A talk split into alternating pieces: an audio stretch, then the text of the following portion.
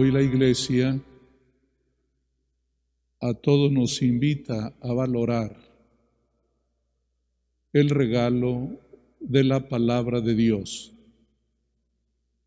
Ustedes y yo, ahora en su casa, en su trabajo o incluso algunos hermanos en las cárceles, todos tenemos la alegría de oír a Dios que nos habla, a Dios que nos une por su palabra, a Dios que nos dice a todos, te amo. Con motivo de este domingo de la palabra de Dios, hemos querido poner en un lugar especial la Sagrada Escritura. ¿Saben ustedes que el cristianismo, como dijera el Papa Benedicto XVI, no es la religión de un libro, es la religión de la palabra de Dios. Porque el libro de las escrituras tiene que recobrar vida. Por eso leemos la escritura. Por eso oramos con ella. Por eso tratamos de comprenderla y sobre todo de vivirla. La escritura pasa a ser palabra de Dios cuando el pueblo la escucha devotamente y la vive. Hoy queremos agradecerle a Dios que nos haya hablado dice el autor de la carta a los hebreos, Dios en muchas ocasiones y en diversos momentos nos ha hablado por los profetas, pero ahora nos ha hablado por su Hijo Jesucristo. Primero, agradezcámosle a Dios que nos dirige la palabra.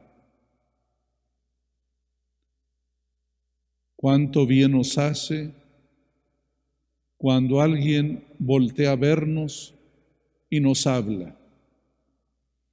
Qué valor tan importante tiene una palabra.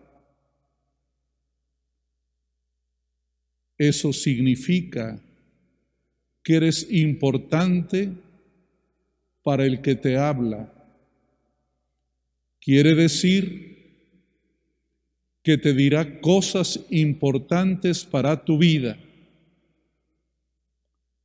Dios ha sido tan bueno que nos ha hablado, que nos ha dirigido la palabra y más aún decidió que Cristo su Hijo, su palabra, viniera a estar en medio de nosotros para transmitirnos el mensaje de su Padre Dios. Él es el embajador de Dios. Su palabra es la palabra que está en el seno del Padre. Por ello, agradezcámosle al Señor, tan bueno que nos habla, tan bueno que nos ha dado a su propio Hijo, que es su palabra. En este domingo oímos esa breve síntesis del mensaje que da nuestro Señor Jesucristo en cuatro sencillas palabras, que a partir de ahí se comprende todo el Evangelio. Los Evangelios son la ampliación de esas cuatro palabras. Es una especie de display de la palabra. ¿Cuáles son esas palabras que sintetizan el mensaje de Jesús? El tiempo se ha cumplido. El reino de Dios está cerca. Conviértanse y crean en el Evangelio. Cuatro sencillas pero poderosas palabras. Primero, una palabra sobre el tiempo. La historia es tiempo, tiempo que transcurre, pero sobre todo tiempo de oportunidad.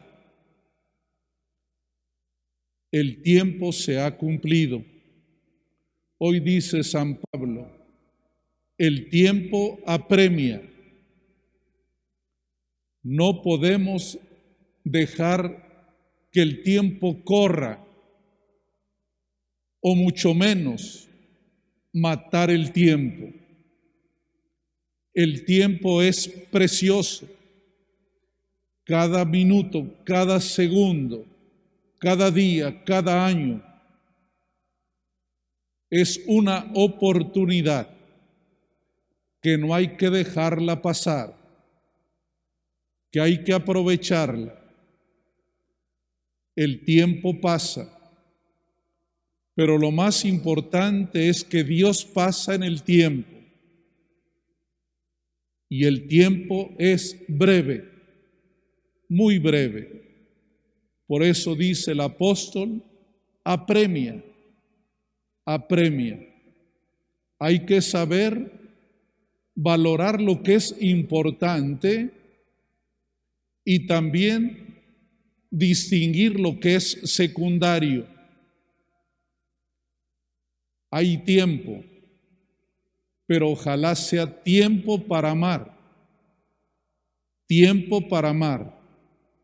No hay tiempo para odiar, solo para amar. Así el tiempo cumple su objetivo, se llena, se hace pleno. Cristo ha hecho que el tiempo sea bello, que el tiempo sea pleno. Pero también Él nos dice, el reino de Dios está cerca. Dios está cerca.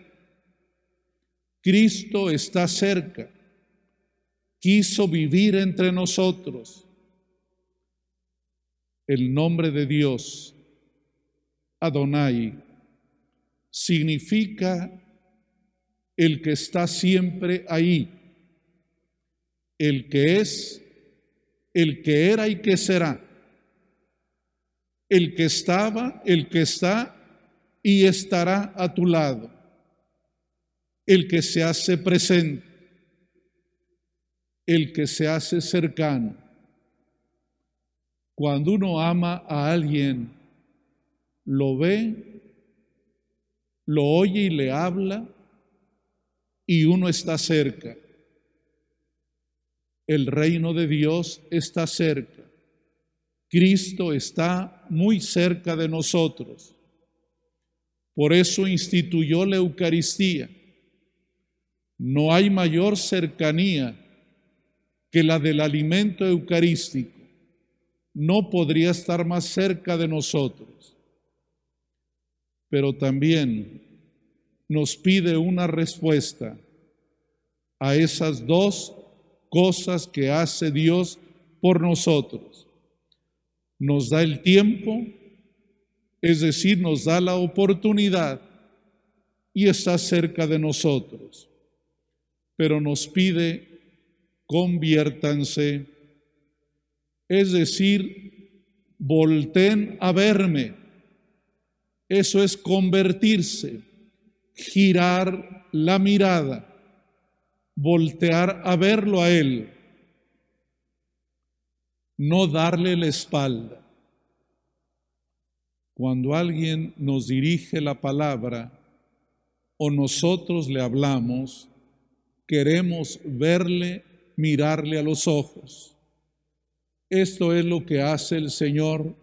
Nos dice, voltea y mírame. Allí comienza todo. Allí te das cuenta que es necesario corregir, arrepentirse, pero sobre todo quedas entusiasmado por su amor. Su mirada es siempre vocacional. Por ello, después de que Cristo dice estas palabras, llama a sus discípulos, porque toda palabra convoca, toda palabra atrae, toda palabra pide seguimiento. Arrepiéntanse, conviértanse, volten a mirarme, es lo que dice el Señor, y crean en la buena noticia, confíen en que lo que yo les digo es bueno, es mejor, es palabra de amor. Hermanas y hermanos, ante esta belleza del acontecimiento de la palabra de Dios, les animo a leerla, aunque sea un poquito cada día a orar con ella, a tratar de comprenderla, pedir el Espíritu Santo para entenderla. No se requieren grandes estudios. El Señor habló de modo sencillo. Basta disponerse. Me consta que incluso eh, personas que no saben leer y escuchan la palabra de Dios, la comprenden. Así lo dijo el Señor. Bendito seas porque estas cosas las has revelado a la gente sencilla. Hay que leer, escuchar, orar comprender, pero sobre todo vivir.